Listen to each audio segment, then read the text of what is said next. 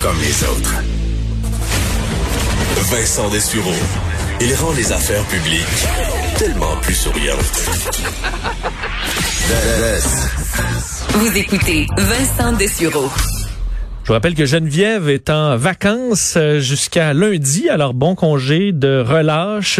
Euh, évidemment, congé d'une maman en relâche, c'est euh, c'est pas nécessairement toujours un complet congé, mais bon, on la salue, c'est bien mérité.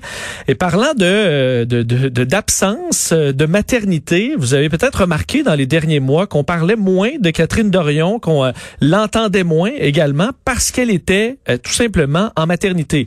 Une maternité qui aura été beaucoup plus rock'n'roll et difficile que prévu puisque euh, sa petite fille euh, née avec une malformation cardiaque, donc ça a amené énormément de stress, opération délicate qui a dû être faite sur euh, cette cette petite fille et ben, elle est de retour, Catherine Dorion, et avait d'ailleurs un message à lancer sur sur le système de santé. Alors on est content de la retrouver, députée solidaire de Tachereau, Catherine Dorion qui est en ligne. Bonjour. Bonjour. Euh, heureuse quand même de revenir après ces mois qui ont été, euh, je suppose, une montagne russe d'émotions? Euh, je n'aurais pris plus, là, mais euh, bon, il y, a, du fun dans ma job quand même. Ben c'est ça. Je, attaquons cette question-là en disant j'en aurais pris plus parce que vous avez pris six mois, mais c'est pas nécessairement parce que vous auriez pas pris davantage. On comprend que vous n'avez pas accès à l'année complète en tant que, que, que, député. Question qui est quand même récurrente à l'Assemblée nationale. Est-ce que vous auriez dû avoir plus? Euh, j'aurais aimé ça. J'avais pour mes deux premières filles, j'avais pris un an, puis l'autre neuf mois. Là. Cette fois-ci, j'ai pris juste six mois. C'est sûr que tu sais, c'est petit, là, petit bébé, là, c'était même pas assis. Euh, elle vient juste de commencer à prendre deux bouchées euh, de, de, de, purée le soir. Tu sais, c'est mini, là. Mais puis avec tout ce qu'elle a vécu aussi, j'aurais aimé ça. Mais les pressions sont fortes, tu sais il y a des choses qui se passent, il y a le tramway qui avance pas, euh, il y a les citoyens qui, qui, qui, ont toutes sortes de combats à faire euh, dans Tachereau. Puis, tu sais, on se dit, euh, c'est autant la pression que je me mets moi-même d'être présente pour eux que de que celle qui peut venir de l'extérieur. Est-ce qu'il y a quand même la question du mandat? Un mandat en politique, c'est quand même assez rapide, le quatre ans, même un peu, même ça peut être très court dans un gouvernement minoritaire. Est-ce que un an dans ce cas-là, sachant qu'on peut même avoir deux enfants durant cette période, c'est c'est plus compliqué pour une députée que quelqu'un qui a un peu euh, une carrière euh, qui n'a pas une date, euh, une date limite? Ben, tu sais, en même temps, on dit quatre ans, c'est pas long, mais tu sais, de nos jours, c'est long. Les gens changent de job souvent.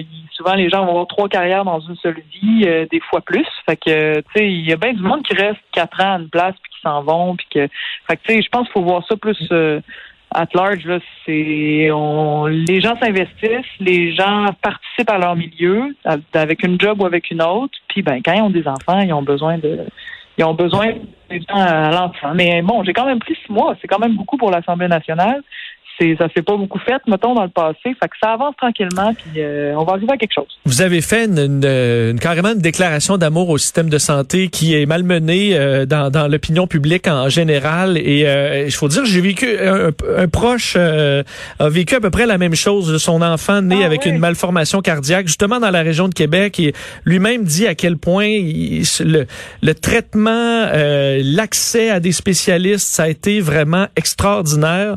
et ça, on a l'impression quand même, lorsqu'on réussit à entrer dans le système, dans des cas graves d'oncologie ou dans des cas comme ça d'enfants qui ont des problèmes de santé, là, on a l'impression que le meilleur du système ressort. C'est un peu ce que vous avez vécu? Ah, c'est inestimable en fait parce que oui, tous ceux qui l'ont vécu, tous ceux qui ont eu une maladie grave, un accident grave, euh, qui ont eu des enfants malades, le, vont le dire. Euh, c'est parmi les meilleurs professionnels du monde entier qu'on a à notre disposition, sans jamais une seule fois passer à la caisse sans que quelqu'un nous fasse entrer dans son représentant, euh, sans qu'aucun représentant des ventes nous amène dans son bureau pour nous vendre une chambre, un médicament plus haut que l'autre, un ci puis un ça. Puis là, on sait pas si on peut faire confiance ou pas parce qu'on le sait qu'est-ce qu'ils veulent, c'est nos l'argent dans nos poches plutôt que notre bien-être. Là, t'as aucunement ça. C'est, lavé de toutes sortes de rapports euh, mercantiles. Tout ce qu'ils veulent, c'est que ton enfant aille bien, ton, ton, tu sais, on est tous unis pour ça. Puis c'est d'une c'est une richesse hallucinante. Tu sais, je veux dire, quand on pense à d'autres pays dans le monde qui n'ont pas ça, là, ou que ou ils, rentrent quelque part puis ils savent qu'ils vont ressortir avec une facture de 600 000 ou tu sais, Puis je me dis, ce qui est dommage avec toute l'histoire d'avoir de, critiquer puis de dire que notre système de santé, c'est de la merde, etc. oui, il y a d'énormes défauts notre système de santé, mais depuis 25 ans qu'on l'accuse puis qu'on le critique, est-ce que ça a servi à quelque chose? Puis quand tu regardes ça, la majorité des Québécois sont d'avis que non, que ça s'est euh, détérioré. Puis on le sait, on le vit. On y va à l'urgence pour un pour une pneumonie de notre enfant, pour ci, pour ça. On le sait, on l'a tous vécu, on est des sources de première main. Ça s'est détérioré. Mais pourtant, ça fait 25 ans que les politiciens disent je vais arranger ça, puis je vais arranger ça, puis je vais arranger ça. Il marche pas, ça marche pas le système de santé, puis moi, je vais régler le problème. Mais pourquoi ils ont, ils ont plutôt participé à détériorer le problème? Parce qu'ils ont coupé. Ils ont coupé, coupé, coupé, puis là, ça a été l'austérité, puis là, ça a été euh, on met des infirmières à la retraite, puis là, ça a été bon. Puis on s'est retrouvé avec, on en a beaucoup parlé là, depuis le début de la pandémie, on s'est retrouvé dans une situation qui, qui a tellement affaibli notre système de santé que finalement on se demande euh, avec du recul, donc pourquoi ils ont pourquoi on a tant chialé à dire que notre système de santé c'était pas bon? C'était-tu pour pouvoir mieux euh, le discarter, essayer de faire rentrer le privé? Tu nos politiciens ont une responsabilité par rapport à ça? Euh, de pas avoir euh, réalisé la valeur inestimable qu'on avait d'avoir cette assurance collective-là. Mais il y a quand même, au-delà d'introduire le privé dans certains éléments, il n'y a pas eu beaucoup de mouvements politiques au Québec, au Canada, qui parlaient de privatiser au complet le, le, système de santé, là, ou une vision, disons, américaine ben, du système de santé. Ben, non, ben, je sais pas si vous vous souvenez, mais à un moment, on en parlait beaucoup, beaucoup dans les médias. Là. Toute la période d'austérité, là, euh, en tout cas à Québec, dans les radios, on entendait beaucoup parler, il faut privatiser, ça c'est n'importe quoi, c'est pas bon le, public, c'est pas bon, puis c'est jamais bon le public. C'est plus la question d'avoir une assurance qui permet d'accéder à des services au, au privé, mais euh, mais bon, est-ce est que ça, je vous pose... Un studio, là, un, studio, un petit, il y a plein d'affaires, tu peux plus voir là, si t'as pas de l'argent. Non, mais je vous pose la question parce que souvent, euh, on, on, va, euh, j'ai l'impression que je, suis Québec solidaire ou en général, peut-être la gauche, voir euh, les partis de centre ou centre-droite au, Canada et au Québec, on va pas les démoniser, mais euh, si on se compare aux États-Unis, c'est des partis, la, gauche, le centre, la droite, euh, au Canada, au Québec, là-dessus, pour un programme d'éducation, euh, c'est universel, le, système de santé publique, c'est vu comme des programmes qui seraient des, du socialisme pur et dur aux États-Unis, et chez nous, c'est quand même globalement accepté.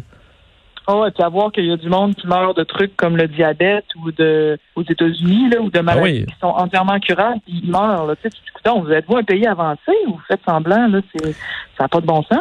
Euh, parlons de la, la, question de la santé publique, évidemment centrale. Vous avez été absente. Euh, je suppose que pour le travail de l'opposition est quand même difficile en temps de, en temps de pandémie. Euh, on veut pas critiquer trop non plus, juste assez.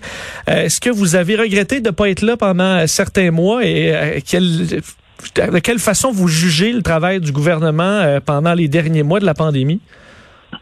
Euh, honnêtement, j'ai été, j'ai fermé la radio. j'ai plus rien lu, j'ai, presque rien fait, sauf à de rares moments là, puis euh, parce que j'avais besoin de me concentrer sur ce qui se passait, puis je voulais être avec bébé.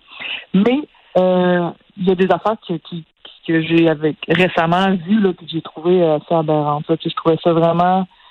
on peut pas critiquer ce que la santé publique fait parce que qu'est-ce que tu veux, je veux dire, sur quoi on se base si on se base pas sur la santé publique, là, tu sais, euh, vous puis moi, on n'est pas épidémiologiste, on n'est pas infectiologue, on n'est rien de ça, fait on n'a pas le choix, c'est notre agence. Mais euh, quand le gouvernement prend des décisions qui sont pas par rapport à la santé publique, mais qui sont politiques ou qui sont, on veut, on veut pas se donner de troubles, comme dans le cas de pas ouvrir les salles de spectacle. Tu sais, on sait que la santé publique. Euh, mais donc vous, vous auriez suivi tous les, tous les avis de la santé publique euh, sans. C'est quand même le, peuple va quand même élire le gouvernement. C'est pas le docteur Arruda qui est, qui est qui est premier ministre, mais vous, vous auriez suivi tous les avis de santé publique à la lettre.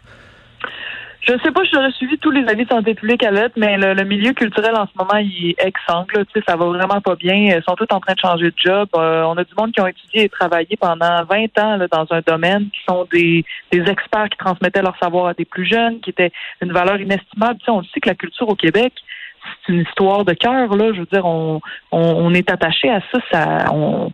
Bref, là en ce moment, c'est une saignée euh, sans précédent. Fait que dans le cas, dans le cas qui était dans, ce cas précis-là, on aurait dû soit écouter l'avis de la santé publique par rapport à ça, soit être plus inventif que juste dire bon, ben calmez-vous, puis ah, tiens, voici un petit chèque, puis euh, tu sais, euh, Parce que selon vous, les, les salles, je comprends que la santé publique dit, par exemple, pour les restaurants, vous pouvez ouvrir, mais à tel nombre de clients, euh, c'est pas toujours... et dans ce cas-là, oui, il y a la santé publique, mais à côté, on regarde au niveau économique, à dire, ouais, ils vont faire faillite, donc on est mieux de les, de les fermer et de leur donner un plan d'aide. Ça, vous y croyez pas que des salles auraient peut-être tout simplement... seraient morts sans un plan d'aide en rouvrant au dixième, par exemple?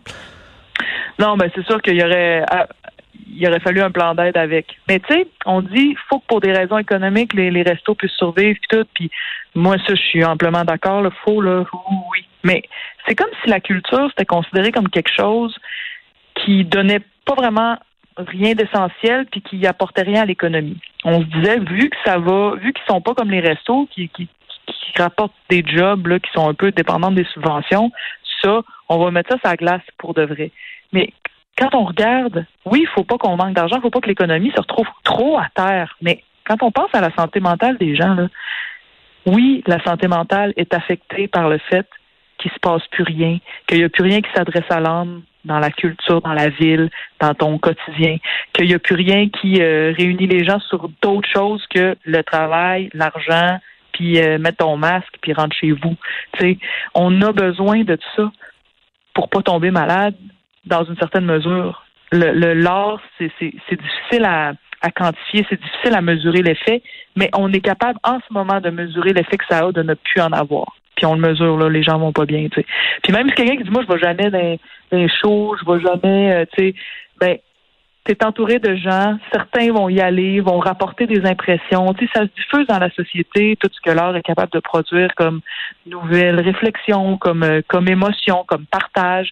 Ça se diffuse d'une façon qu'on qu'on peut pas mesurer. Puis c'est ça. Là, on mesure ce que ça fait qu'on n'aille plus. Un mot en terminal, temps film, un de vos, euh, de vos gros dossiers qui s'en vient, c'est le tramway. Pour vous, il faut que ça, que ça avance le plus rapidement possible?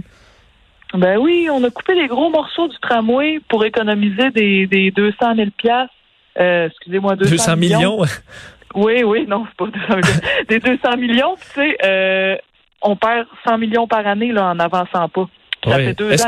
Il y a deux ans déjà, la CAC niaisait en disant, oh, le fédéral, euh, gna, gna, gna, gna, gna, je sais pas si vous vous souvenez, là, il avait fait une petite bataille avec le fédéral. Oui, il a fait une petite bataille avec la ville. Tu sais, je veux dire, c'est quoi le plan, là? C'est quoi le eh, projet, là? En tant qu'à un moment donné, il faut interpeller euh, Geneviève Guilbeault puis dire, c'est toi la ministre de la, c'est vous la, la ministre de la, de la capitale nationale?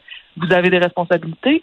Euh, arrêtez de jeter l'argent vers les fenêtres. Mais parlant du quel est le plan, euh, est-ce que là-dessus, il y a une erreur de Régis Labombe qui n'en a pas parlé avant d'être élu? Puis ça, ça colle à ce dossier-là chez les gens de Québec et euh, c'est difficile à, de passer au-dessus de ça pour certains de dire il a été élu puis il nous a parlé de cet immense projet-là tout de suite après.